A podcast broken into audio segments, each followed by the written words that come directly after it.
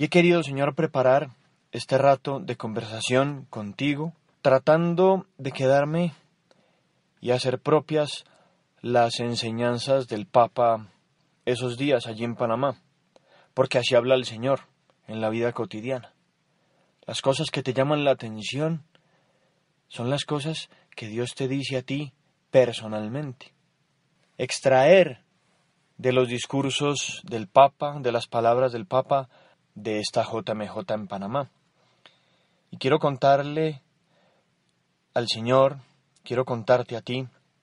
Lo primero, precisamente, fue reconocer la presencia de Jesucristo en nuestra vida. Decía el Papa, por ejemplo, la salvación que Dios nos regala es a formar parte en una historia de amor que se entreteje con nuestras historias, que vive y quiere nacer entre nosotros, para que demos fruto allí donde estemos y con quien estemos. El Papa reconoce que los jóvenes tienen, pues, una vida de joven, normal, común y corriente, como cualquier joven. Y allí está Jesús. Allí en medio de esas cosas está el Señor.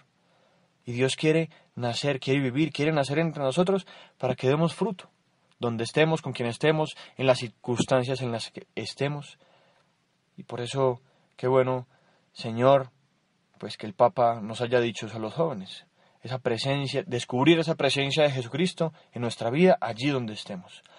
Luego, también fue muy bonito reconocer la juventud de la Iglesia y reconocer que es obra del Espíritu Santo.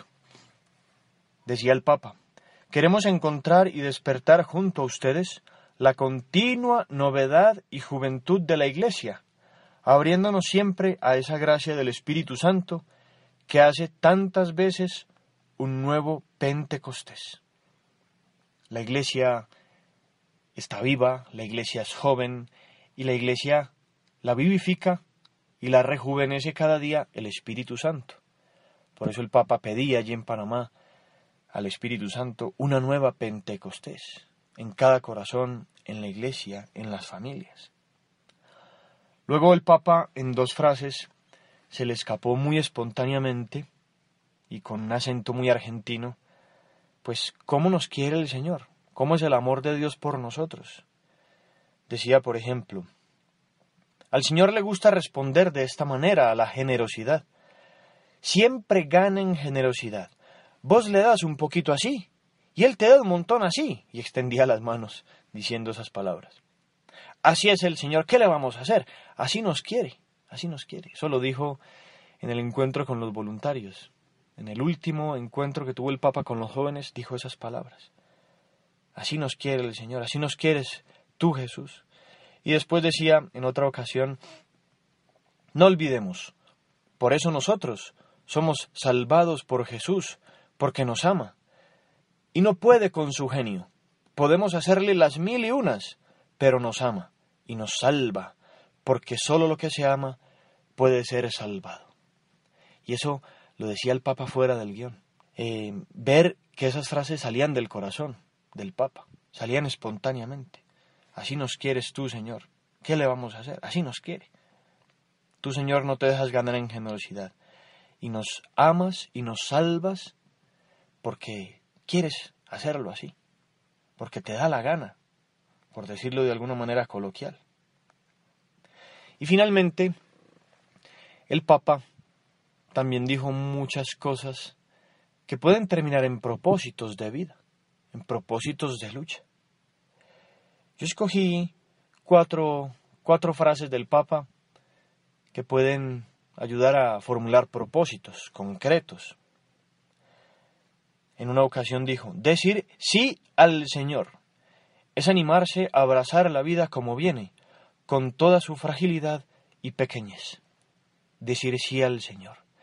Y decir sí al Señor es decirle sí a la vida, así como está, así como la tenemos en este momento, en las circunstancias que nos tocan en este instante, en este momento, en el trabajo, en la familia, en la salud. Así permite que nosotros nos abracemos al Señor en su cruz y que le sigamos muy de cerca. Otra frase que permite formular un propósito es esta. No se asusten si ven sus debilidades, no se asusten incluso si ven sus pecados. Se levantan y adelante, siempre adelante, no se queden caídos. Y para no quedarse caídos, primero hay que reconocer que estamos caídos, con humildad, y reconocer que necesitamos la misericordia de Dios, y acudir a los sacramentos, a la confesión. Otra frase que decía el Papa, que esta, Señor, nos cae de perlas a los que hacemos cada día un ratico de oración con diez minutos con Jesús. Decía, lo más esperanzador de este encuentro serán vuestros rostros, vuestra oración. Y finalmente, el Papa decía, ahora llega el momento del envío. Vayan, cuenten, vayan, testimonien, vayan, contagien lo que han visto y oído. Es muy importante el apostolado.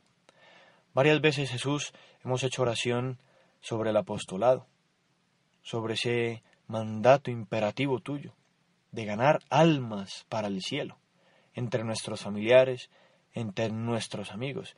Y muchas veces será así de sencillo, dar testimonio de nuestra vida, no parándonos en una plaza, sino entre nuestros amigos, contarles cómo luchamos, contarles la ilusión que tenemos por mejorar, por vivir las virtudes. Y cómo no acudir a nuestra Madre, Santa María.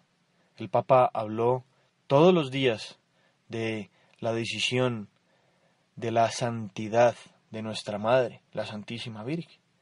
Quizá la frase más famosa o la que se viralizó más fue María, la influencer de Dios. Con pocas palabras se animó a decir sí y a confiar en el amor y en las promesas de Dios, única fuerza capaz de hacer nuevas todas las cosas. Hágase en mí según tu palabra. Ponemos en manos de Santa María toda nuestra vida, nuestros propósitos, y encomendar también a todos los jóvenes para que asimilemos aquello que el Señor nos dijo esos días a través del Papa Francisco.